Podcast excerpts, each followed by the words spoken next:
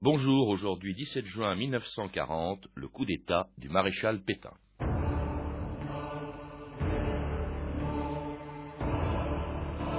Il faut en finir avec tous les politiciens.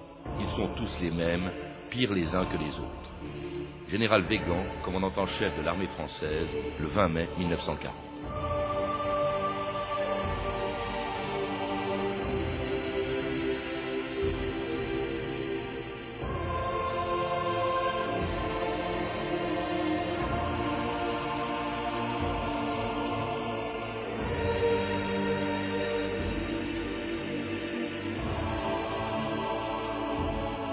2000 ans d'histoire.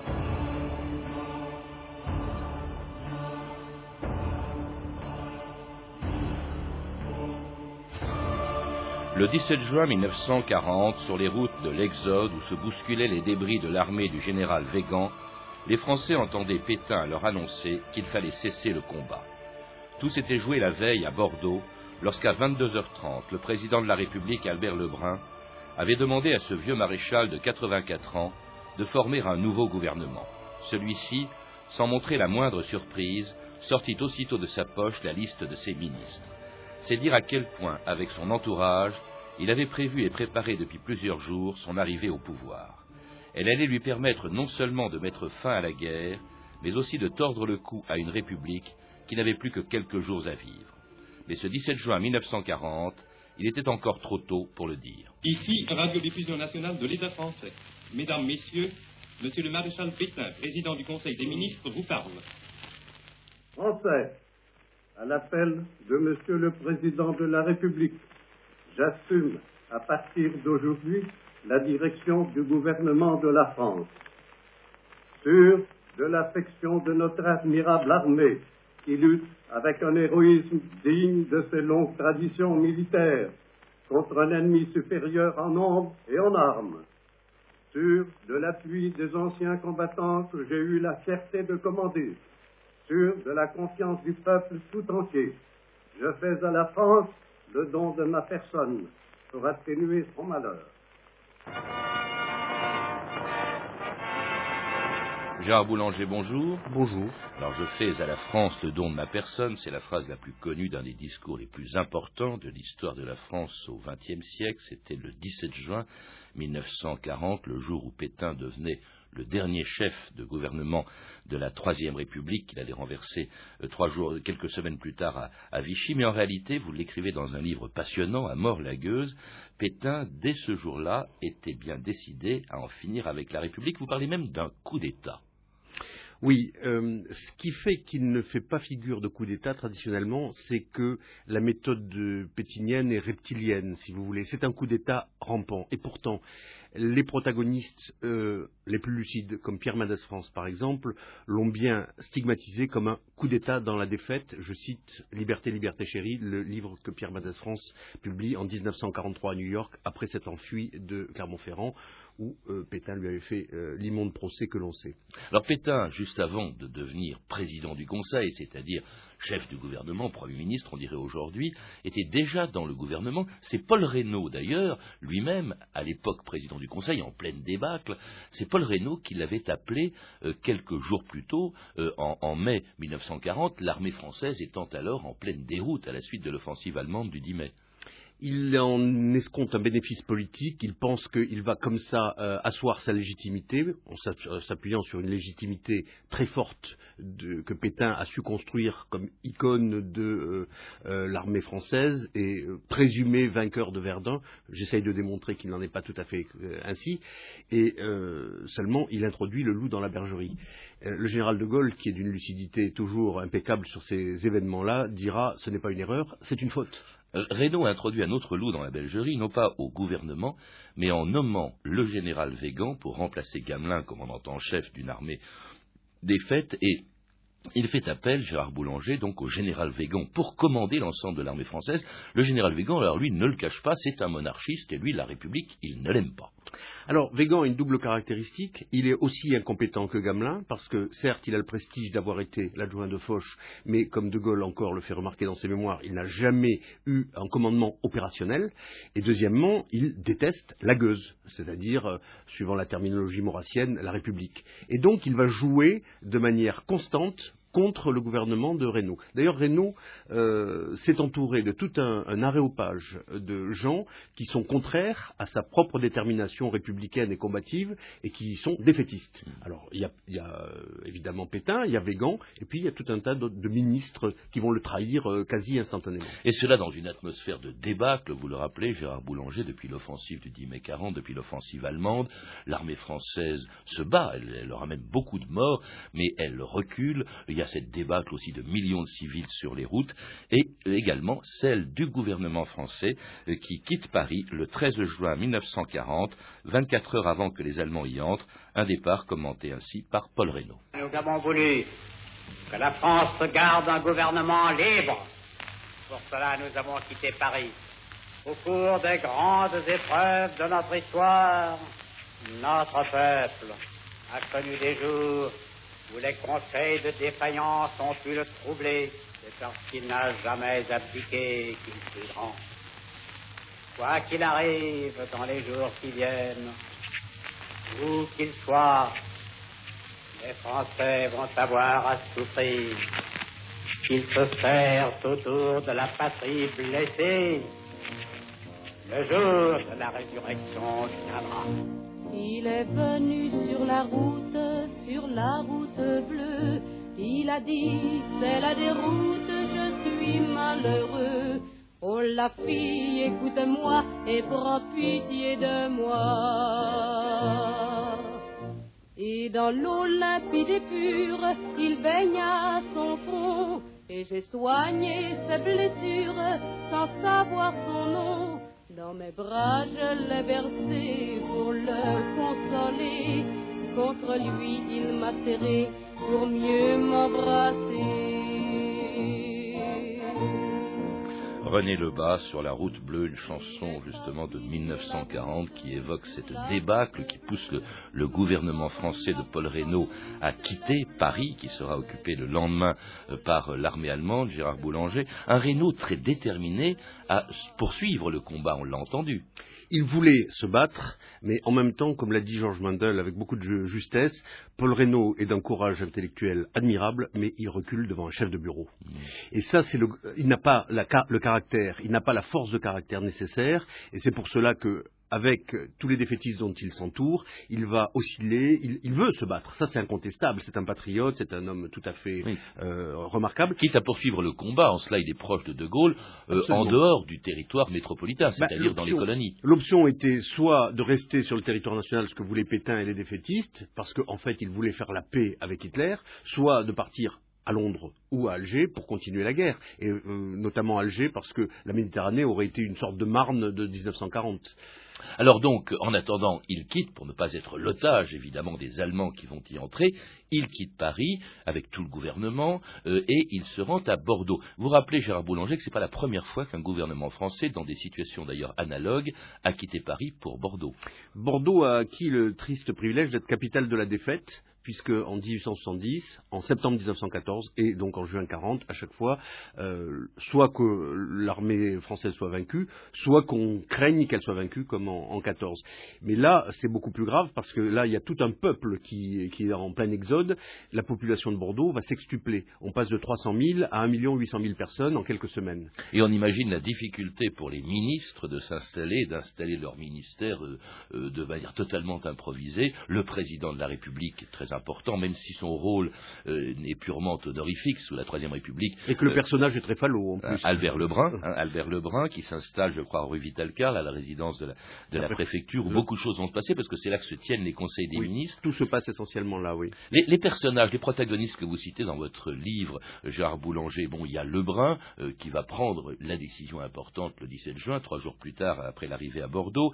Euh, il y a aussi, donc, Paul Reynaud, bien sûr, Georges Mandel, que vous avez cité. Il faut peut-être savoir qu'il est donc il est ministre de l'Intérieur à l'époque. Alors lui, l'admirable Georges Mandel, euh, admiré par Churchill notamment, euh, qui lui, euh, en tant que ministre de l'Intérieur, se bat, prend des décisions, ne, cesse d'inciter tout le monde, et Paul Reynaud notamment, au combat, mais Paul Reynaud recule sans arrêt face à un état-major factieux, euh, à Morlagueuse, euh, l'état-major ne lit que l'action française. Mmh. Et il veut la peau de la République. Euh, donc Végan, là, joue un rôle très, très important.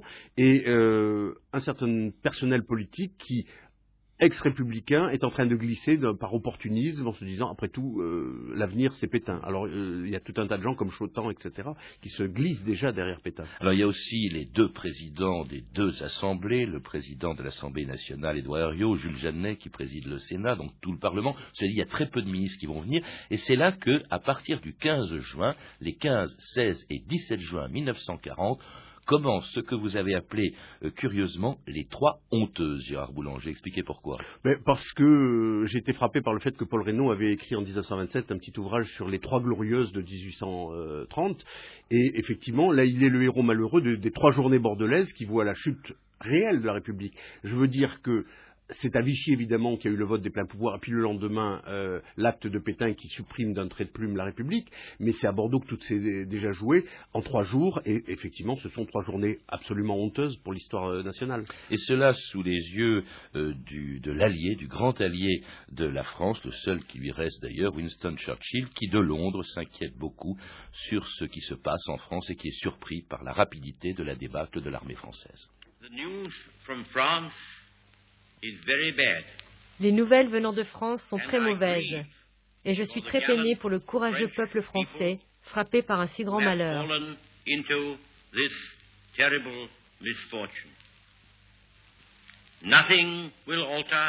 Rien n'altérera nos sentiments à son égard et notre conviction que le génie de la France s'élèvera à nouveau.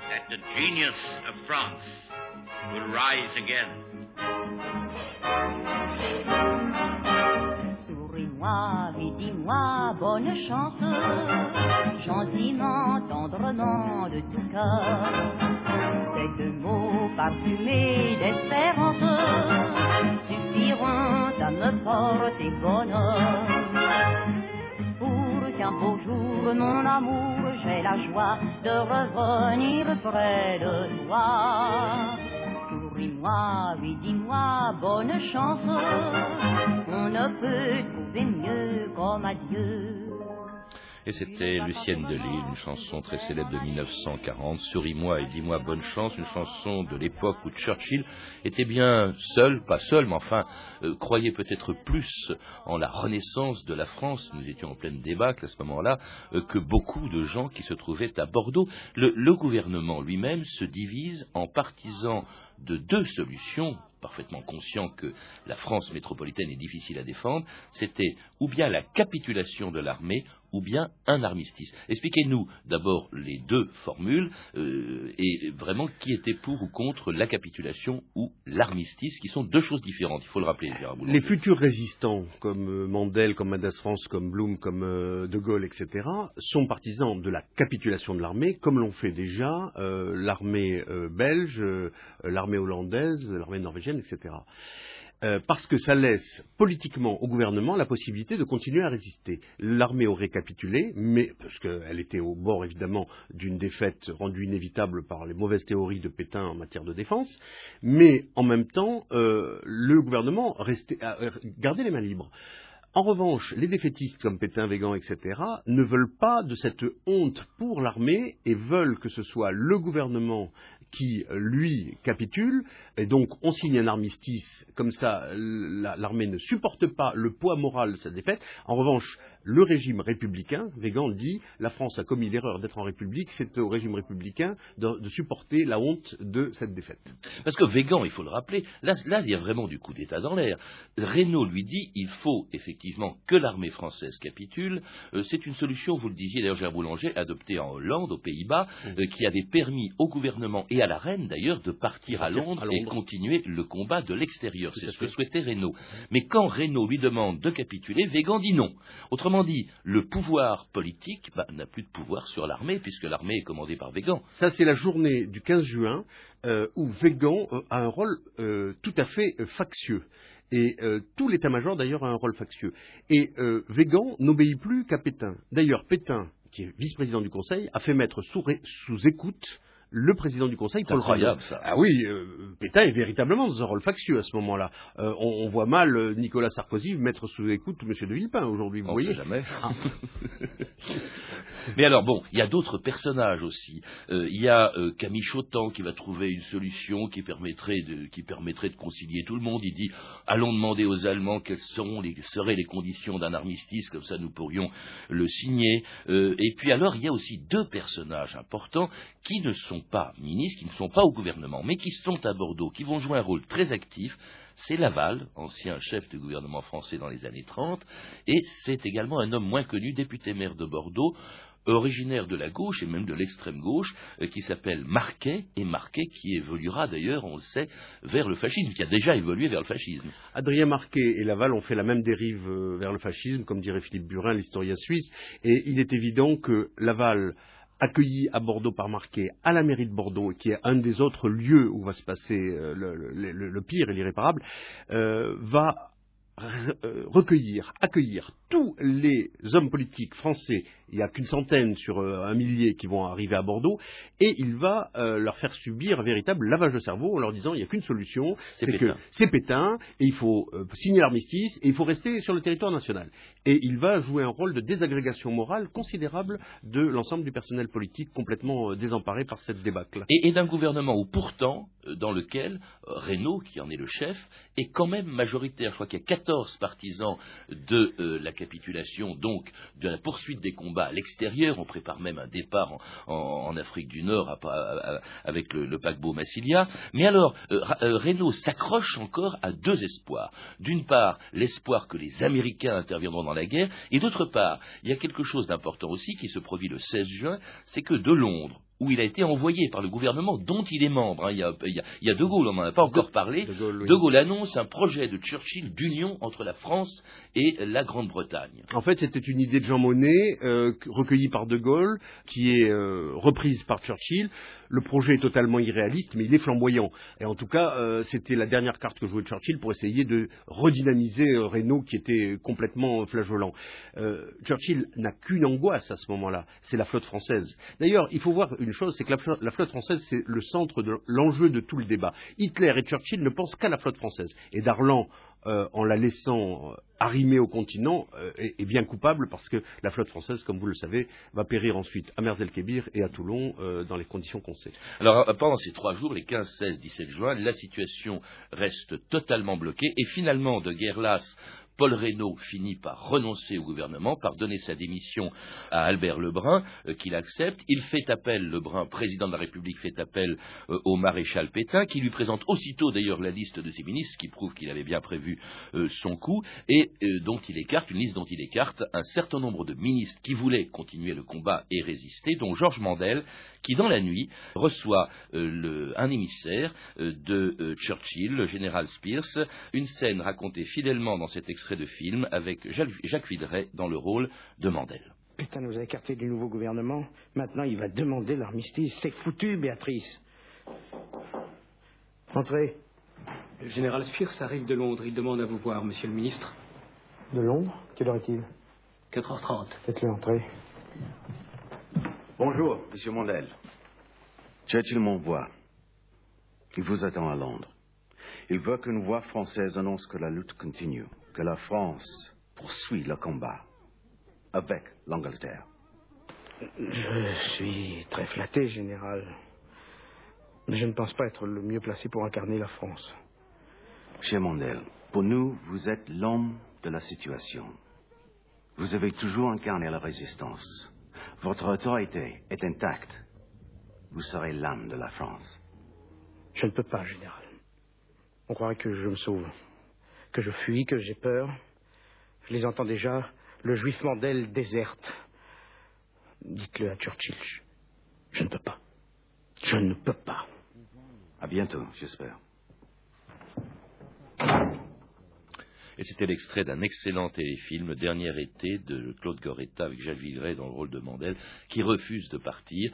Il sera même, c'est extraordinaire, arrêté par euh, euh, Pétain, devenu président du Conseil dans la nuit du, 16 au 17 juin, euh, le lendemain. il y a quelqu'un qui va partir, avec Spears d'ailleurs, avec ce général Spears, c'est le général de Gaulle qui va partir le lendemain à 9 h du matin, le 17 juin, vers Londres.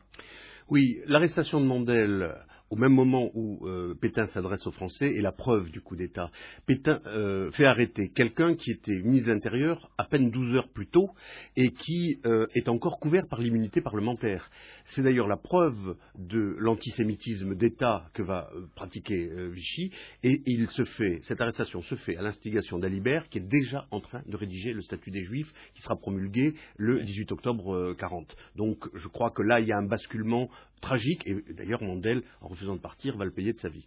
Quant à De Gaulle, eh ben, euh, De Gaulle, on sait très bien, il n'est pas à Bordeaux pendant ces, ces jours-là, mais il est euh, sans arrêt en train d'essayer de, faire la navette, entre, Churchill et, et, Reynaud. Et lui, euh, depuis euh, un certain temps, sait que si Pétain arrive au pouvoir, il n'a qu'une solution, c'est de partir. Il l'a annoncé d'ailleurs à Yvonne de Gaulle depuis bien longtemps. Ce qu'il va faire donc à 9 h du matin, le 17 juin 1940, pour lancer son appel, le célèbre appel le lendemain, tandis qu'à Bordeaux, on l'a entendu, le maréchal Pétain s'adressait pour la première fois aux Français, leur faisant le don de sa personne, disait-il, et ajoutant ces quelques mots par lesquels il leur annonce qu'ils avaient perdu la guerre. C'est le cœur serré que je vous dise aujourd'hui qu'il faut cesser le combat. Je me suis adressé cette nuit à l'adversaire pour lui demander s'il est prêt à rechercher avec moi, entre soldats, après la lutte et dans l'honneur, les moyens de mettre un terme aux hostilités. Que tous les Français se groupent autour du gouvernement que je préside pendant ces heures, pendant ces dures épreuves, et taire leur angoisse pour n'obéir qu'à leur foi dans le destin de la patrie. Et c'était donc Pétain, les premiers mots de Pétain, président du Conseil de la Troisième République, dernier, puisqu'il va mettre en place un régime que l'on connaît, le régime de Vichy, quelques jours plus tard. Je vous dis aujourd'hui qu'il faut cesser le combat. C'est un mot qui est capital, vous le dites, Gérard Boulanger, car il y a des conséquences catastrophiques. Ben, c'est terrifiant parce qu'en cinq mots, sans mandat et sans négociation, il désarme l'armée française. Et ça va se solder par un million cent mille prisonniers. L'incompétence de Végan avait déjà coûté 400 000 prisonniers. À eux deux, Pétain et Végan euh, coûte à l'armée française 1 500 000 prisonniers sur les 1 800 000 des combats de juin 40. Il a d'ailleurs essayé de transformer ces mots qu'on lui a reprochés. Lui, un militaire, il devrait savoir que si avant même de négocier un armistice, on l'annonce le cessez-le-feu, il est évident, c'est vraiment catastrophique. Il a essayé de transformer ces mots en faisant son premier faux d'ailleurs, immédiatement après, le soir même, hein, on a dit mais non, il n'a pas dit ça, il a dit il faut tenter de cesser le combat. Le, ça commence plutôt mal. Le, le falsificateur, c'est Baudouin, qui est ministre des Affaires étrangères de Pétain. C'est lui qui négocie avec, par l'intermédiaire de l'ambassadeur d'Espagne, l'Equerica, avec, euh, euh, avec euh, Hitler. D'ailleurs, l'Equerica joue un rôle c'est le petit télégraphiste d'Hitler. Il, l'Equerica espionne le gouvernement français, transmet tout ça à Madrid, qui, rebascule tout sur Berlin immédiatement. Je veux dire, on est euh, en pleine trahison à ce moment-là, et un certain nombre d'hommes politiques français se prêtent à ce jeu-là. Euh, le fait que l'arrestation de Mandel, le fait que euh, Pétain prenne la responsabilité d'annoncer qu'on arrête le combat avant même qu'on commence les négociations, on voit bien que là, on est la volonté de pouvoir prime tout prime l'intérêt national. Et, il est clair que euh, Pétain avait une illusion, c'est qu'il pensait pouvoir D'ailleurs, on demande la paix, on ne demande même pas l'armistice à Hitler, on demande la paix.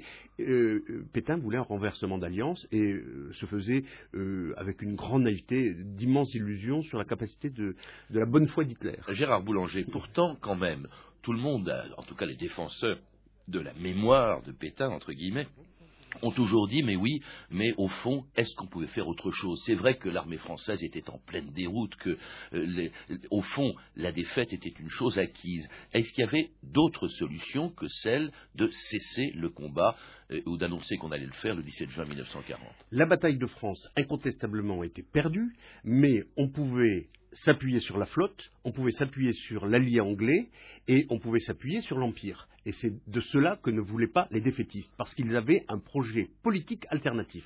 Donc ce n'est pas un problème militaire à ce moment-là, c'est un problème politique. Et ce projet euh, politique alternatif, c'est tout simplement la mise en place d'un régime autoritaire le 10 juillet 1940, à peu près moins d'un mois plus tard à Vichy. Absolument.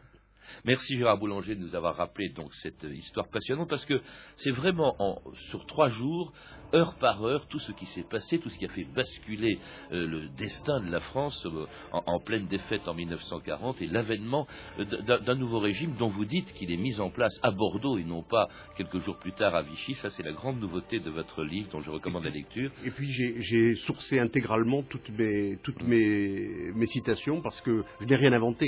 Tout, tout est là dans, dans une, plusieurs centaines d'ouvrages que j'ai consultés. À mort la gueuse, donc, de Gérard Boulanger, publié chez Calman Lévy. Vous êtes également l'auteur, Gérard Boulanger, d'une biographie de Maurice Papon, euh, en deux volumes, Papon, un intrus dans la République, édité aux éditions du Seuil, Papon, qui lui-même sévissait à Bordeaux également, on le sait. Vous avez pu entendre un extrait du film Le Dernier été de Claude Goretta, avec Jacques Villeray dans le rôle de Georges Mandel, un film disponible en DVD aux éditions Montparnasse. La question du jour, pour gagner la collection complète en 20 volumes de l'histoire universelle, éditée par le Figaro, jouez avec nous en répondant à la question du jour. Quand débuta le procès du maréchal Pétain devant la Haute Cour de justice le 23 juillet 1945, le 15 août 1945 ou le 23 septembre 1945 Pour jouer avec nous, appelez le 3230, 34 centimes d'euros la minute, puis tapez sur les touches étoiles 0 et 2, le 3230, où vous pourrez également retrouver toutes les références concernant cette émission, tout comme sur notre site franceinter.com. C'était 2000 ans d'histoire, la technique Alain Gadan, documentation Claire Tesser et Claire Destacan, une réalisation de Anne Comilac. Bonne fin de semaine à tous et à lundi avec de nouveaux sujets. Lundi, une figure fascinante de la vie politique française sous les 4e et 5e républiques, un homme réputé pour son opportunisme, Edgar Faure. Mardi, il y a plus de 2200 ans, quand la Chine devenait un empire. Mercredi, une histoire des dragons. Jeudi, l'assassinat de Trotsky. Et enfin, vendredi, la mort d'une reine de France et d'Écosse, décapitée en 1587, Marie Stuart. Il est 14h30 sur France Inter. L'heure de retrouver Eric Oswald.